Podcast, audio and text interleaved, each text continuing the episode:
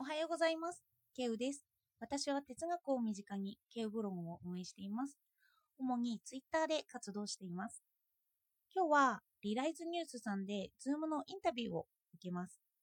私は自分で話すのが苦手でした。でも、このラジオをやることによって少し話せるようになってきたんですよ。それでその成果が出ればいいなって思っています。ラジオはいつも台本をほぼ書いているんですけど、インタビューではそれをなくしてメモを置く程度です。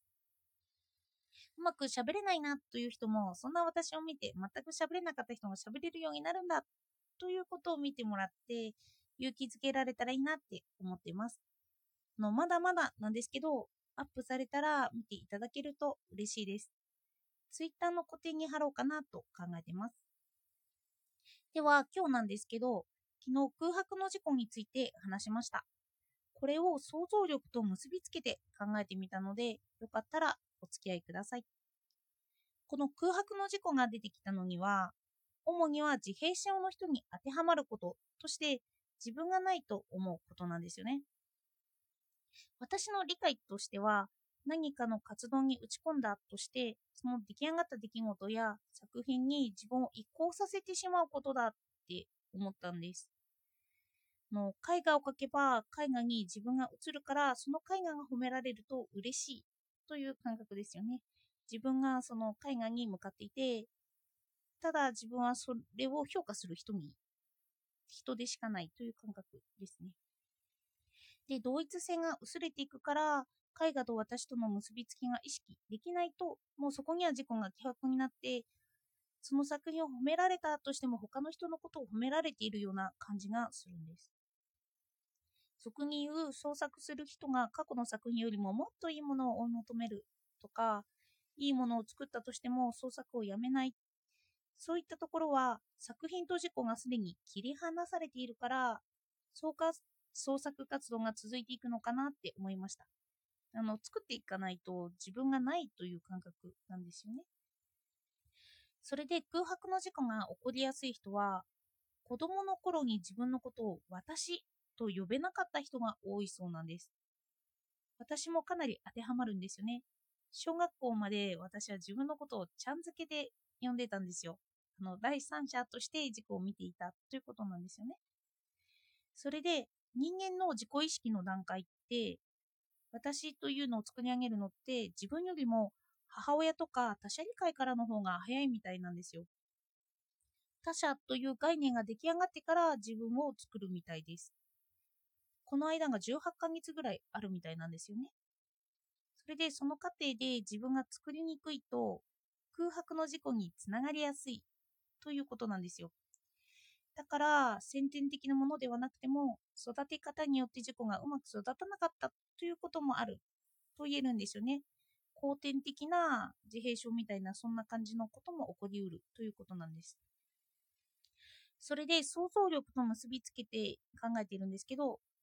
想像力ってそこにはないものを存在させることなんですよね。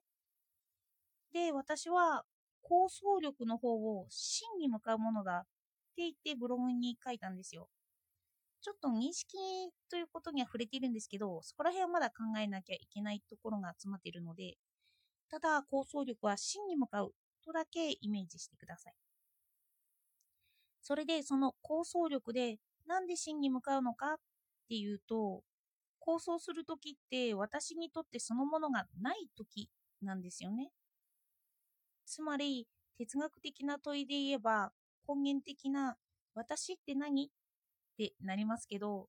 私がないからあるものとして構想するんですよ。この問いがすでに構想なんですよね。私にとって私はわからない。私がないかもしれない。でもイメージによってそこに存在させるんですよ。だから構想力は真に向かうということなんです。私は私がわからないと思うから私って何？という問いを立てる。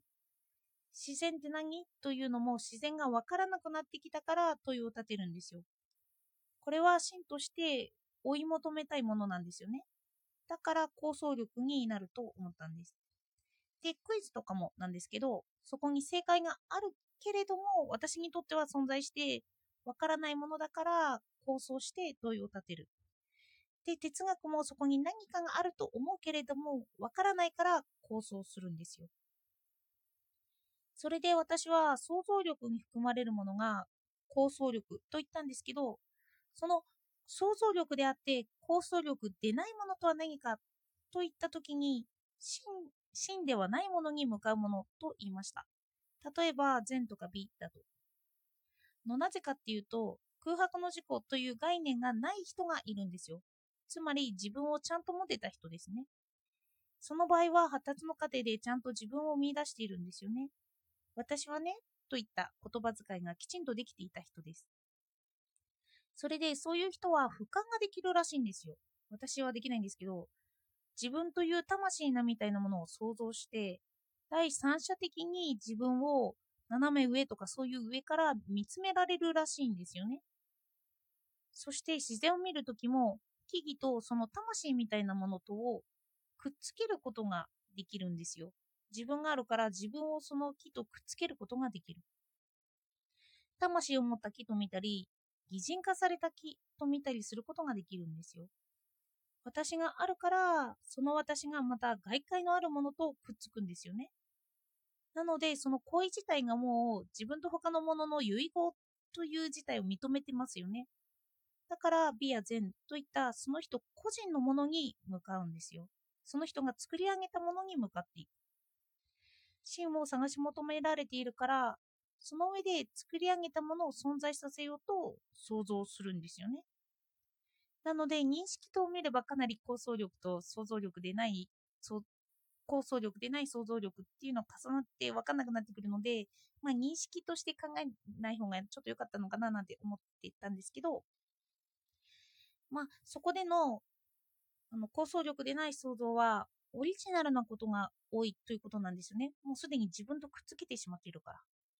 自分があるオリジナリティを他のものとくっつけて想像ができる。なので、小説とかもの、小説、詩小説じゃないんですけど、まあ物語とか、その人だけのものが作りやすいのかななんて思いました。